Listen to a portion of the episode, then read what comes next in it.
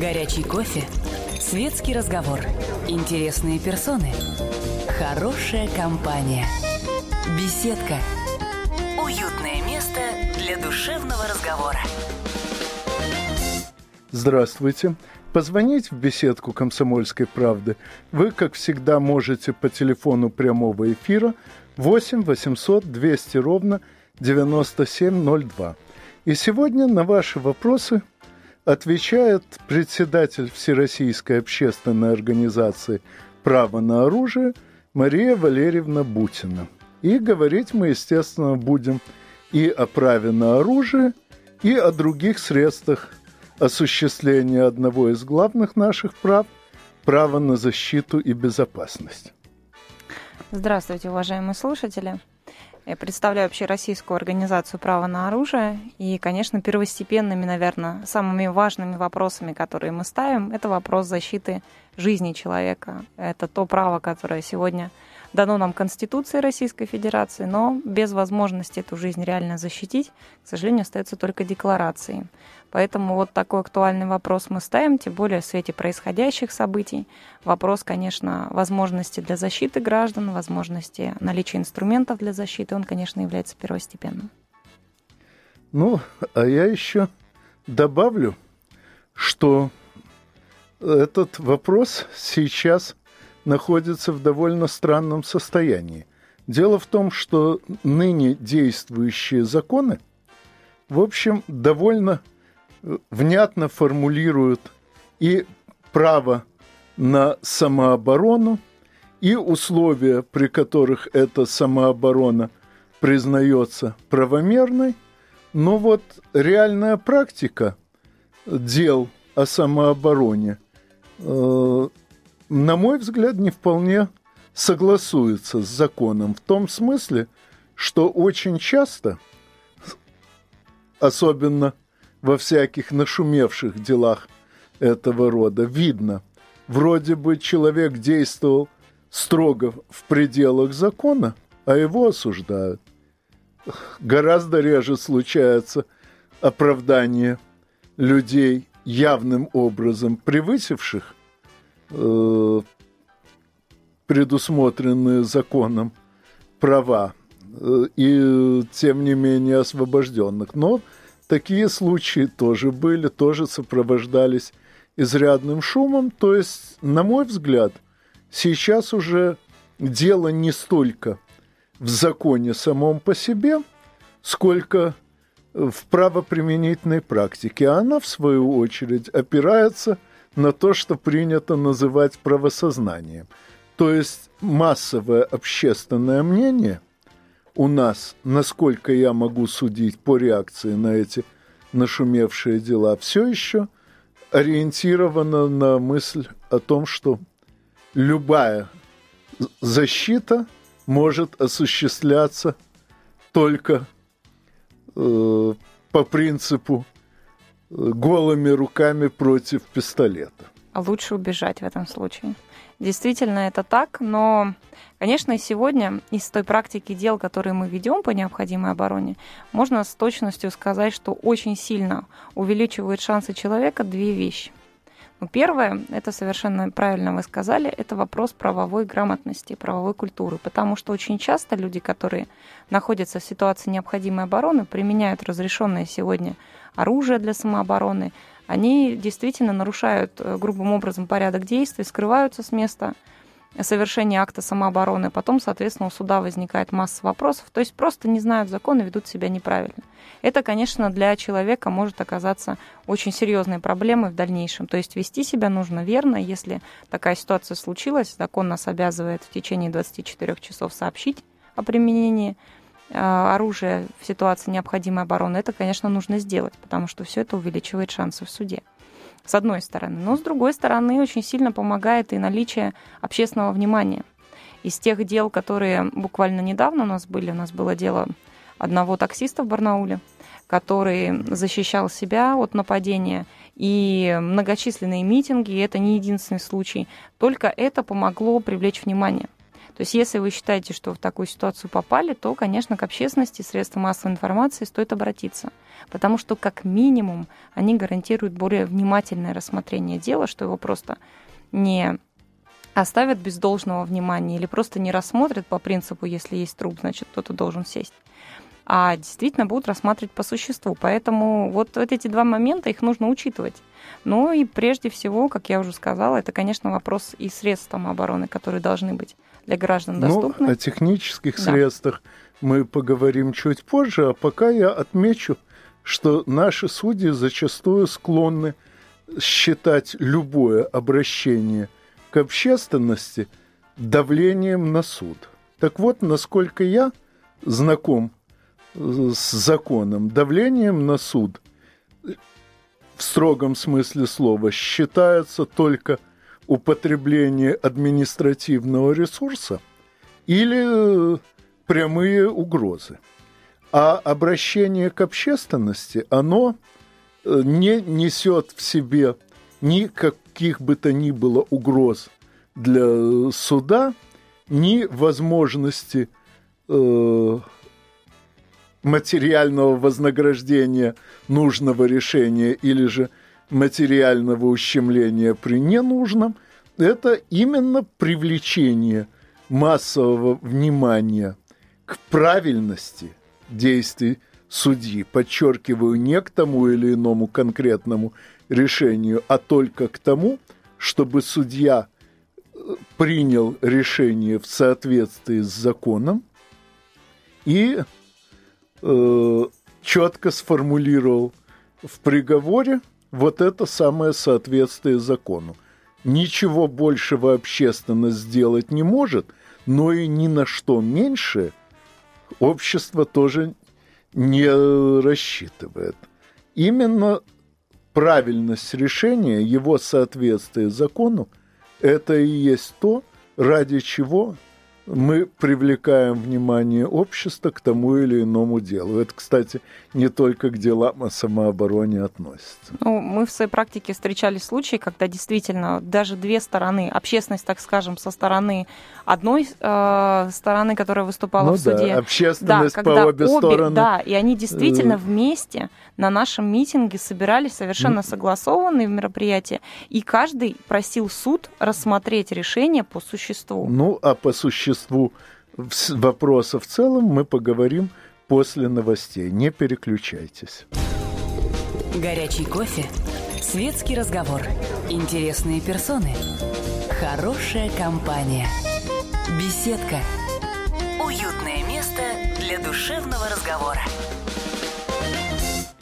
Позвонить в беседку «Комсомольской правды» вы можете по телефону 8 800 200 ровно 9702. И сегодня на ваши вопросы отвечает председатель Общероссийской общественной организации «Право на оружие» Мария Валерьевна Бутина. И сейчас, в ожидании вопросов, мы поговорим о технической стороне права на защиту и безопасность.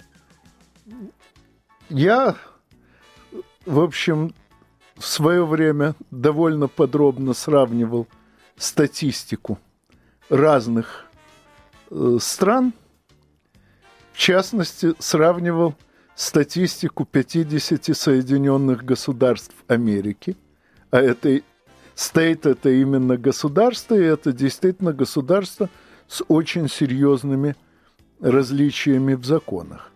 И в общем, убедился из этой всей статистики, что э, в тех местах, где проще осуществлять право на вооруженную гражданскую самооборону, там и вероятность насильственного преступления значительно меньше. Но вопрос именно в том, каким образом осуществлять это право, с помощью каких инструментов. У нас, например, многие полагают, что тех инструментов, которые уже разрешены к скрытому ношению, а именно резинострела и э, перцовых баллончиков, вполне достаточно. А, скажем, в тех же Соединенных Государствах Америки минимальным убедительным доводом в пользу защиты считается патрон 9 на 19. Вот. Но сейчас уже есть звонок. Николай, здравствуйте. Здравствуйте. Здравствуйте. Скажите, а каким образом человек, вооруженный для обороны, э, сам будет определять того, кто на него нападет, а? Спасибо большое за вопрос. Ну, как правило, человек очень хорошо идентифицирует, кто на него напал. И если это нападение, я приведу в качестве примера э, довольно известную статистику в отношении ошибок, которые совершают, например, полицейские и мирные граждане. Так вот, мирные граждане значительно чаще, они ошибаются всего в 2% случаев, это статистика. США э, демонстрируют это следующее, а полицейские при этом в 11% случаев неправильно признают человека, который, э, ну, то есть принимают э, преступника неверно идентифицируя его. При этом граждане очень редко ошибаются. То есть они, как правило, наличие агрессивных действий в отношении себя или других людей распознают правильно. И в связи с этим применяют легальное разрешенное гражданское оружие тоже правильно. Ну и, как, собственно, оно известно, оно в преступлениях, в общем, и не участвует. Поэтому нужно сказать, что даже если сравнивать людей, которые профессионально этим занимаются, и казалось бы, вроде бы, на первый взгляд они должны быть, э, должны лучше определять, кто есть преступник, а кто есть мирный гражданин. Но вот, э, как показывает практика, граждане все-таки находятся на передовой борьбы с преступностью, они лучше понимают, есть нападение или ну, нет. Ну, это вполне понятно.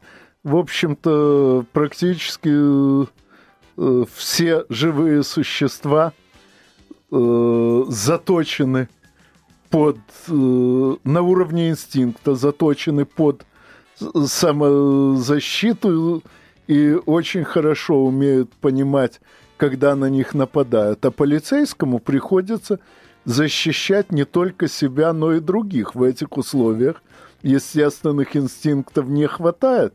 Работает только то, что он выучил, а, как показывает опыт, инстинкты надежнее. Да, это так. И при этом а, нужно сказать, что граждане а, в любом случае, понимая, что есть угроза, они, конечно, могут и защищать и, в общем, третьих лиц. И даже сегодня а, в России это предусмотрено 37-й статьей, где есть возможность защищать не только себя, но и третьих лиц, если существует такая опасность. И все-таки, тем не менее, процент ошибок у граждан, он ничтожно мал. Все-таки люди понимают, кто есть агрессор и кто есть жертва, и потом ведут себя соответствующим образом. Более того, вам скажу, что из здесь процент того, когда люди стреляют действительно и убивают преступника, он крайне низок и составляет около 2%. В большинстве случаев, в 70% случаев, достаточно просто демонстрации оружия.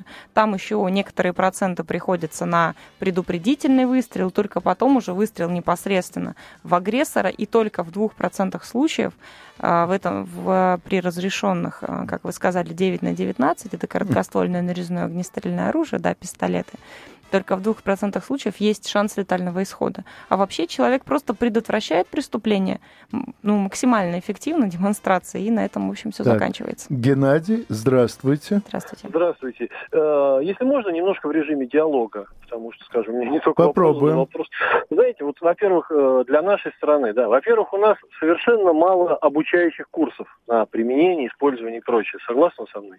Да.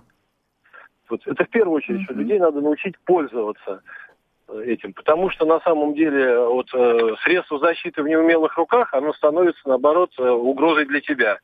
Потому что, скажем, агрессивный человек достаточно легко завладеть тебе этим оружием. Да, это так, да. Конечно. Вот. Тут Потом... даже дело не в завладеть, наверное, дело в том, что можно причинить вред самому себе, как минимум. И, ну, самому себе это больше, наверное, с баллончиками связано, вот с этим. Все-таки со стреляющим сложнее несколько.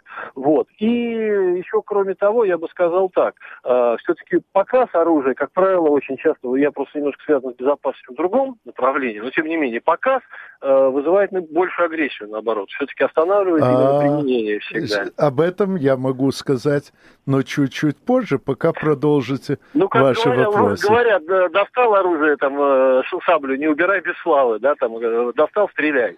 Это реально всегда так было. Я встречала и только вопрос... одну страну в мире, где такая концепция применяется сегодня. Это государство Израиль, где э, есть открытое да. ношение оружия, и если ты демонстр... то есть там демонстрация оружия как таковой нет, из-за извлечения из кобуры, в общем-то, будет вполне реальный срок, поэтому там есть принцип, то есть не извлекая да, оружие, если ты не уверен так, да. в том, что агрессия действительно серьезна. И просто вот опять-таки из практики, вот, ну, в темном месте, да, несколько человек, и я, испугавшись, застал оружие. Для ближайшей проезжающей патрульной машины, любого патруля, самое опасное, ну, как человек с оружием. А потом уже будут разбираться, а что там было на самом деле. Это просто опять-таки из практики. Потому что, э, ну, может быть, я наоборот совершаю вооруженное нападение. И такое же тоже возможно. Угу.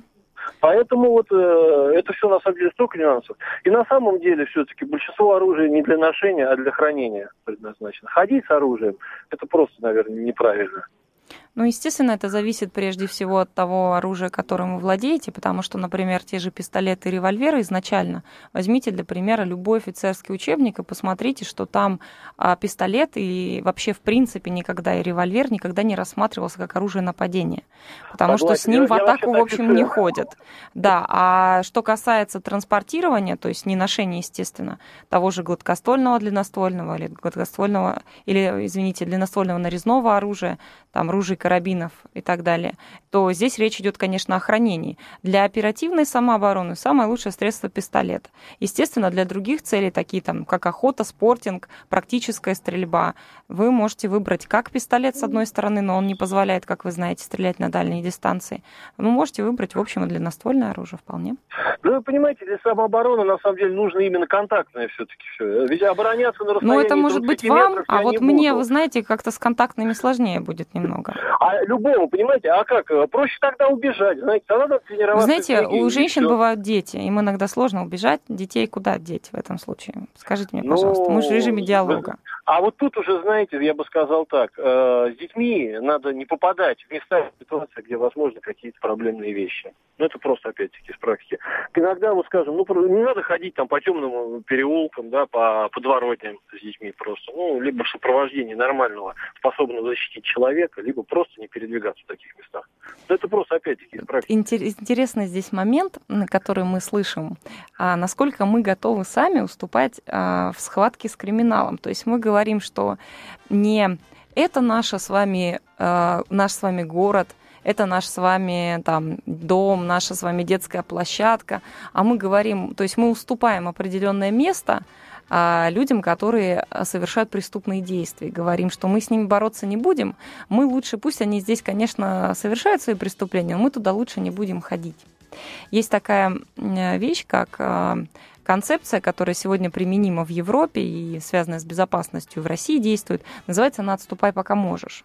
Это, э, это логика самообороны, когда вы должны а, по мнению, э, в дальнейшем, по мнению суда, вы должны бежать до тех пор, пока у вас окончательно не закончатся все варианты, и только тогда, когда вы будете а, окончательно зажаты в угол, и, возможно, вам нанесут какие-то телесные повреждения, только в том случае, возможно, вы можете применять какие-либо средства ну, самообороны. У меня есть свое мнение об этой концепции, но его я выскажу уже после новостей. Не переключайтесь.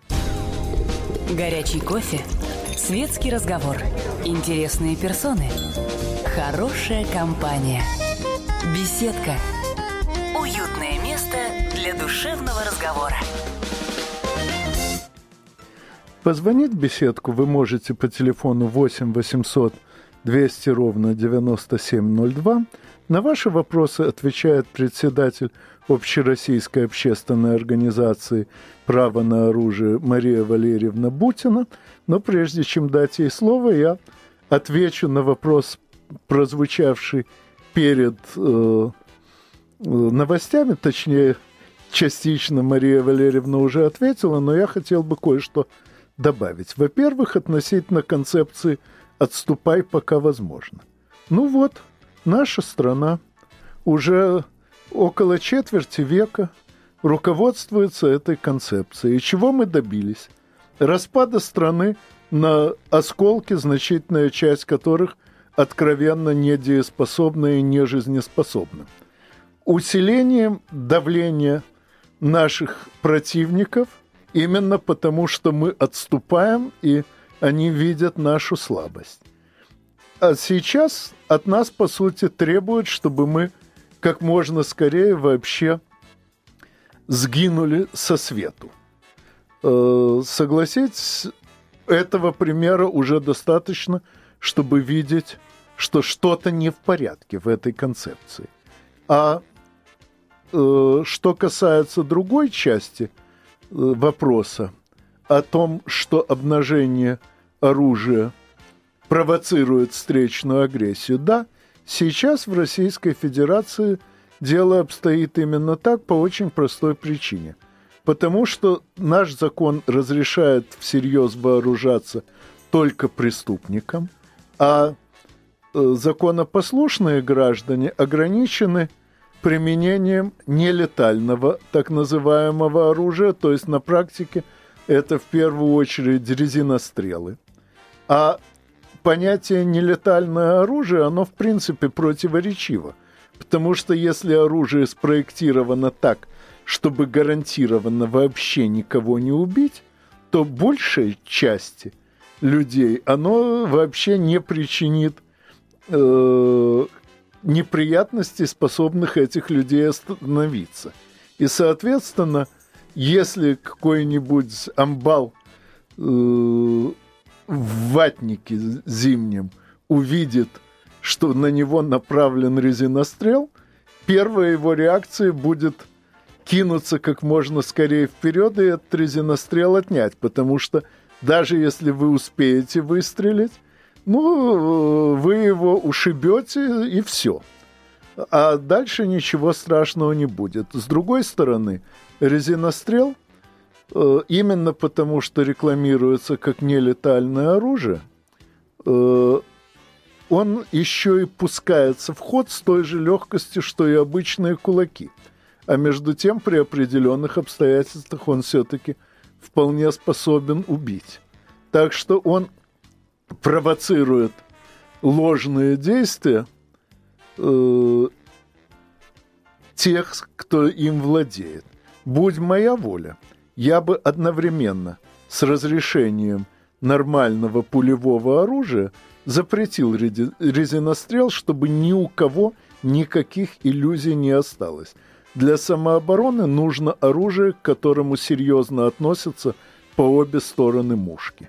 Совершенно верно, но более того, дело все в том, что огнестрельного оружия ограниченного поражения, как его теперь называют в законе, тут убрали формули... формулировку про травматическое и нелетальное оружие, все-таки а, присутствуют некоторые положения, которые нужно понимать, что у него есть еще серьезная проблема, связана она прежде всего с а, точностью стрельбы это большая проблема, потому что мы вели одно из дел по необходимой обороне, и человек просил нас написать, обратиться к производителю травматического оружия, подготовить экспертизу возможного отклонения пули при выстреле. Так вот, оказалось, что там при минимальной дистанции, порядка 5 метров, отклонение может быть до метра. Это очень много. То есть мы же понимаем, как происходит выстрел резиновой пули. То есть она полностью деформируется, то есть, соответственно, точность э, уже полностью страдает в этом случае. Но, опять же, давая людям возможность на приобретение по разрешению оружия необходимой обороны для самообороны, мы должны понимать, что мы ведь хотим, чтобы э, чего этот человек добился. Естественно, чтобы он предотвратил действия преступные в отношении себя. То есть это оружие должно обладать очень хорошим именно останавливающим эффектом. А вот здесь у травматики возникает самая большая проблема, потому что она обладает проникающим действием. Кстати говоря, потом резиновая пуля никаким образом не идентифицируется на рентгеновском снимке, что встает очень серьезной проблемой для врачей на самом деле. Но одно и не обладает, в свою очередь, вот, э, необходимыми действиями. Оружие 9 на 19, все-таки короткоствольное нарезное, оно обладает именно останавливающим действием. То есть преступник за вами дальше продолжать Э, нападение на вас не может. А с травматикой известна масса случаев, даже вот мне в практике своей работы, когда а, преступник, продолжая посягательство, уже в нем уже находится несколько резиновых пуль, он все равно продолжает делать э, то, что он задумал, и только потом обнаруживается, что ему причинены повреждения. То есть останавливающего эффекта, шокирующего эффекта у травматики нет. Ну и вообще, то есть смысл разрабатывать более слабое оружие самообороны для преступника, который э, приступил уже социальные нормы и покушается на вашу жизнь. Я думаю, вы имеете право на те средства, которые действительно защитят ее в этом случае, вас и ваших детей. Так, э, у нас снова звонок. Владимир, здравствуйте. Здравствуйте, Анатолий. А, не могу не согласиться практически со всем, что вы говорите, исходя из своего жизненного опыта. Вот. Во-первых, хочу сказать, что я родился в семье, в которой оружие было.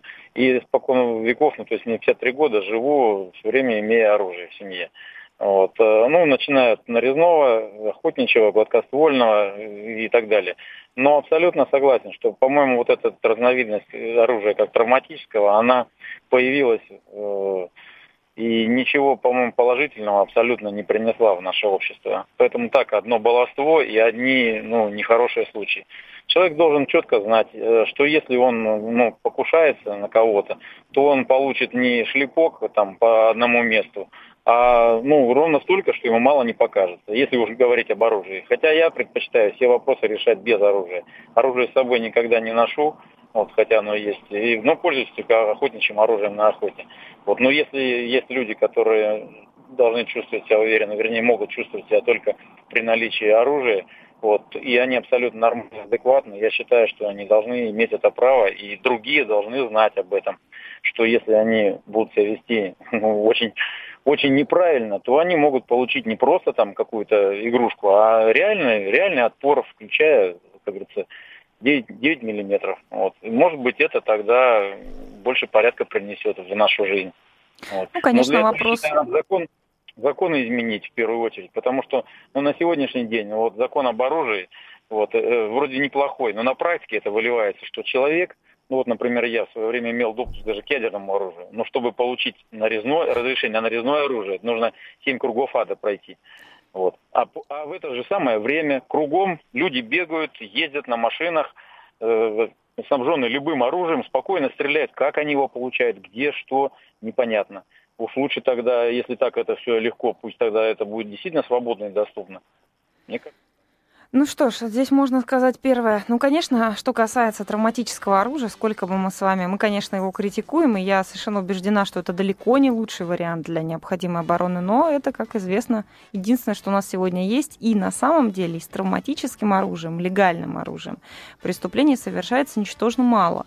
А вот случаев самообороны, кстати говоря, совершается вполне много. Вот последние данные, которые мне удалось встретить, были опубликованы в российской газете не так давно – и там фиксировалось только по двум регионам России, по Москве и Подмосковью, более 600 случаев, то есть легального, там, где люди были полностью оправданы с учетом всей нашей правоприменительной практики, были полностью оправданы за самооборону с травматическим оружием. Конечно, можно бесконечно говорить о тех случаях, где оно просто не помогло, а действительно человек надеялся, а и такие случаи известны, а тем не менее закончилось это еще большей агрессией в его адрес. Но, тем не менее, это хотя бы какая-то возможность. Но более того, мы говорили здесь о том, что, в общем, происходит там по, по поводу агрессивности в обществе. И надо сказать, что даже с разрешением такого оружия, как травматическое, агрессия на дорогах, например, снизилась. То есть даже это уже как-то отрезвляет человека. Но, тем не менее, выдумывать какие-то дополнительные меры, я имею в виду в плане резиновых пуль, чего-то подобного, лишь бы нам не травмировать преступника, снижая мощность этого оружия, на мой взгляд, это неправильно. Человек, идущий на преступление, должен четко осознавать, что ценой за это покушение может стать его собственная жизнь. И, естественно, в тех странах, где разрешили короткоствольное нарезное огнестрельное оружие, преступность снизилась не, даже не столько по той причине, что граждане стали применять оружие, столько по, сколько по другой причине, что преступники, в общем-то, поняли, что можно действительно получить очень серьезный отпор. И после этого, естественно, заниматься такой деятельностью, как преступная, ну, желание остается меньше. Это же тоже люди, они прекрасно понимают те риски, которые есть. Ну, а после новостей начнем с того, что я расскажу один конкретный пример того, как действует оружие самим фактом своего существования. Горячий кофе, светский разговор, интересные персоны, хорошая компания, беседка, уютное место душевного разговора. Позвонить в беседку вы все еще можете по телефону 8 800 200 ровно 9702. На ваши вопросы сегодня отвечает председатель э, Общероссийской общественной организации «Право на защиту» Мария Валерьевна Бутина. Но прежде чем дать ей слово, расскажу одну историю.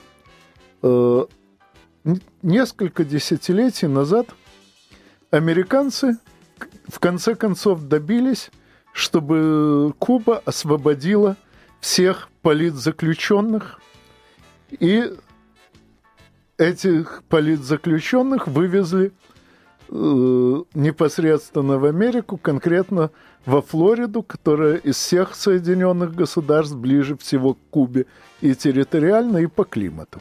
Оказалось, что 99% этих самых политзаключенных – банальные уголовники, которые на новом месте занялись привычным ремеслом, а именно стали сдергивать сумочки у бабушек-пенсионерок, которых во Флориде пруд пруди, ибо традиционно американские пенсионеры стараются переселиться именно туда. Тогда власти Флориды – разрешили каждому законопослушному гражданину скрыто носить с собой оружие самообороны. И в результате э, кубинские уголовнички довольно быстро выяснили, что даже если удастся выдернуть у бабушки э, сумочку вместе со спрятанным там револьвером, то другая бабушка – с другой стороны улицы немедленно вытащит из сумочки свой револьвер и откроет огонь на поражение этого самого уголовничка. Так что они очень быстро переквалифицировались на менее опасную деятельность. Сейчас Флорида один из главных перевалочных пунктов колумбийского кокаина, но на улицах там тишь, благодать, закон и порядок. Вот что делают – э, право на скрытое ношение инструментов самообороны. Оно действительно предоставляет возможность человеку все-таки выбирать, каким образом он будет защищаться, не убегать, а все-таки. Более того, есть возможность действительно защищать третьих лиц. Поэтому, если посмотреть, например, не только Соединенных Штатов, но и там а, таких государств, например, как Молдавия та же, или а, Латвия, или Эстония, где, кстати говоря, ну, Латвия и Эстония, пожалуй, еще Чехия, это те страны, где один, одни из самых, наверное, либеральных оружейных режимов, где разрешен достаточно широкий спектр оружия. И ну, при этом очень так, низкая преступность. По мне так все-таки показательнее как раз Молдавия. Во-первых, для меня, как для одессита, памятны анекдоты, ходившие у нас, в которых молдаване играли примерно ту же роль, что чукчи в московских анекдотах. Во-вторых, в Молдавии разрешили э, гражданскую самооборону от безвыходности, от того, что после боев между Молдавией и Приднестровской Молдавской республикой на руках населения скопилось колоссальное количество оружия, в том числе и оружия скрытого ношения, которое просто технически невозможно было изъять. И тогда вместо того, чтобы изымать, опубликовали просто внятные законы по части ношения и применения оружия. И после этого в Молдавии преступность насильственная падала точно тем же темпом, что и в Эстонии, где, которая в советские времена считалась идеалом законопослушности, и в обеих этих республиках преступность падала значительно быстрее, чем на всем остальном постсоветском пространстве. Владимир, здравствуйте. Здравствуйте. Здравствуйте. Э, очень интересный разговор о оружии и о возможностях его применения. Но э, как-то упускается момент, ведь оружием нужно уметь владеть. Совершенно верно, совершенно верно. И наличие его не гарантирует, что ты сумеешь им воспользоваться в нужный момент. А оружие, вот, да. Оружие это, конечно, не таблетка от всех проблем. Э, и, конечно, думать о том, что наличие пистолета тебя автоматически спасает от любых преступных посягательств, ну, как минимум, наивно. Конечно, нужно уметь владеть оружием, и это вопрос прежде всего самому гражданину, который решил осуществлять средства защиты именно с использованием такого инструмента самообороны, как пистолет. Но здесь, э, ну, во-первых, прежде всего у нас есть сегодня обязательное обучение владельцев гражданского оружия, да и с другой стороны, на самом деле, переоценивать сложность владения и умения этим оружием тоже не стоит, потому что сегодня в России э, есть серьезная очень оружейная культура. У нас все-таки сегодня на руках у населения находится более 5 миллионов а, более 6 миллионов, извините, единиц огнестрельного оружия, причем а, достаточно серьезного. Это и карабины, это и ружья, в общем, очень мощное оружие. Должен заметить, что на фоне дробовика по, вероят... по вероятности именно смертельного поражения пистолет это мелочь, не стоящая внимания. Тем не менее, дробовики у нас разрешены, пистолеты пока нет. По странному стечению обстоятельств нет. Но надеюсь, что это просто недоработка. Поэтому я совершенно уверена, что, естественно, нужно проходить курсы по обучению. Естественно, должна быть какая-то, какое-либо разрешение, чтобы гражданин продемонстрировал свои навыки. Но здесь я только пример могу автошколы привести, где тоже нужно обучаться. Но прежде всего, то есть это только какой-то минимальный уровень. Но желание человека уже действительно уверенно владеть оружием, это, естественно, заставить человека никак нельзя. Если он осознает а, необходимость в такой защите для себя, семьи своей. В общем, посмотрите на средних владельцев гражданского оружия. Это, как правило, мужчины среднего возраста с семьей, с детьми, которые с главным стимулом для которых приобретение вообще оружия является необходимость защищать, то есть быть мужчиной в этом случае и защищать свою семью. Поэтому, что, на мой взгляд, совершенно справедливо и, естественно, в их интересах дополнительно учиться. Но Э, как э, говорил один из наших слушателей, у нас мало таких центров, но их будет больше, ведь видите, дело в том, что без предмета это, наверное, никак не появится. Будет спрос, будет предложение, естественно. Да. Дмитрий, здравствуйте. Здравствуйте. Вот в Соединенных Штатах сейчас популярный калибр такой 410. Скажите, не, не можем мы как бы тоже узаконить этот калибр, чтобы это было как бы первым шагом на пути к разрешению гладкоствольного, нарезного оружия краткоствольного. 410 именно для револьверов. Но прежде чем разрешить э, калибр для револьверов, нужно разрешить револьверы. Это было бы совершенно логично. Поэтому я думаю, что есть несколько путей к тому, каким образом может быть разрешено короткоствольное нарезное огнестрельное оружие. И один из них это, кстати говоря, путь через различные сообщества или социальные группы. То есть, ну, условно говоря, например, сначала охотникам или сначала людям, военным, которые находятся в отставке. То есть тем, в ком, условно говоря, которые уже имеют опыт обращения с оружием. Я, конечно, считаю, что такой путь, он немножко нелогичен, потому что сложно говорить, кому вопрос э, необходимой обороны важнее, а кому нет. Человеческая жизнь, все люди равны, человеческая жизнь бесценна для каждого. Поэтому, но тем не менее, я не исключаю, что у нас законодатель пойдет именно по этому пути, вводя какие-то ограничения. Но вот э, говорить о каких-то конкретных калибрах, что это приближает нас к вопросу защиты, но я бы так сказала. Значит, э, мы должны исходить из э, распространенного, самого эффективного оружия, которое сегодня и в мировой практике используется, и, в общем, считается самым эффективным. Это короткоствольное нарезное огнестрельное оружие. Это могут быть пистолеты калибра 9 на 19, 18, 9 на 18, 9 на 17, которые сегодня, в общем, в России вполне можно было бы гражданам покупать. То есть ну, это аналоги 9 пистолета. на 17 сейчас считается да, э, служебным оружием для охранников. частных э, охранных да, организаций. Ну, а 9 на 18 пистолет Макарова. Поэтому, ну, ну, здесь нужно сказать, что если будет такое разрешение, то, возможно, какое-то ограничение по калибрам будет, но я скорее предполагаю, что будет ограничение снова по джоулям, потому что тот же Макаров, э, пистолет Макарова, в среднем дает 300 джоуля. Да, 304 джоуля. А та же Беретта, например, либо какой-то более мощное оружие, тот же Викинг, например, примерно или пистолет 500. Ерыгина. Да, примерно 500. Вот. Вот. Э, но что касается джоулей, то напомню, для того, чтобы убить человека, достаточно 50 джоулей, если пуля пойдет только по мягким тканям, и 80, если по дороге надо пробить кость. А все, что сверх того, это обеспечивает исключительно точность попадания, то есть снижает вероятность случайного промаха и попадания по кому-нибудь невиновному. Но о технических, о технической стороне дела пусть говорят специалисты. Э, я же еще раз повторю, что в нашем законе предусмотрено право человека на защиту, и, соответственно, должны быть обеспечены технические возможности этой защиты.